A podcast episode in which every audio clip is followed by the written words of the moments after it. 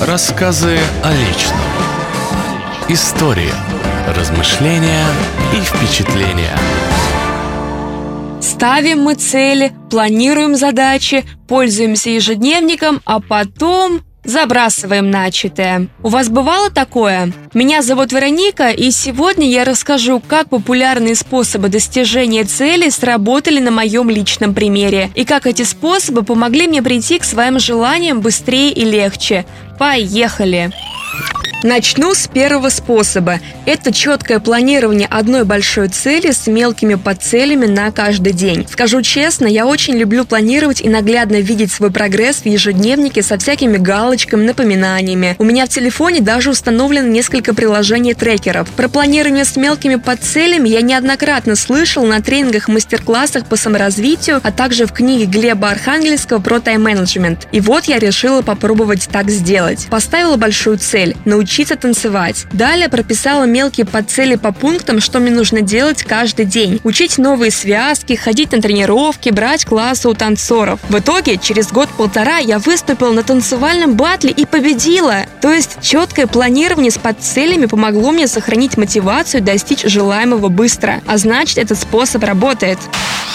Второй, более мягкий способ достижения цели – это визуализация. Я узнала про этот метод из книги «Подсознание может все» и потом из других книг про закон притяжения, мышления и психологию. Конечно, я захотела попробовать визуализировать. У меня была цель выучить английский до продвинутого уровня. И я каждый день прокручивала в голове, как бегло говорю, пишу тексты со сложной лексикой и грамматикой. Возможно, я занималась меньше, чем нужно, но уже тогда я чувствовала, как мой английский становился сильнее. Я точно знала, знала и представляла, что моя цель уже выполнена. В итоге я сдала экзамен на уровне C1, как раз продвинутый. Именно тогда визуализация мне очень понравилась. Хотя я точно не знаю, была ли это ее заслуга или же это был мой упорный труд, но сейчас я визуализирую каждую новую цель.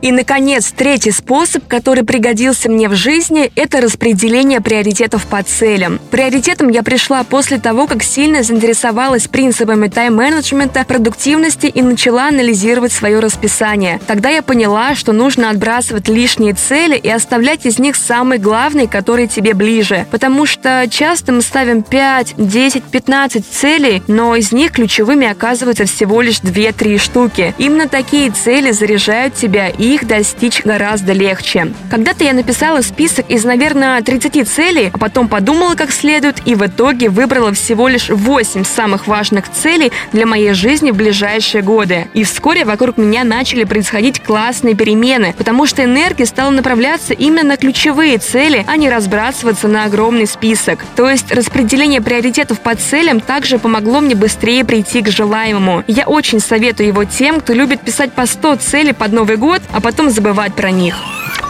Что я могу сказать в итоге? Можно пробовать множество разных способов достижения целей, не только те, которые я перечислила. Однако каждый человек сам выбирает для себя, какие способы самые эффективные. Просто экспериментируйте, замечайте, что вам нравится, что мотивирует, что заходит, и у вас все получится. Рассказы о личном.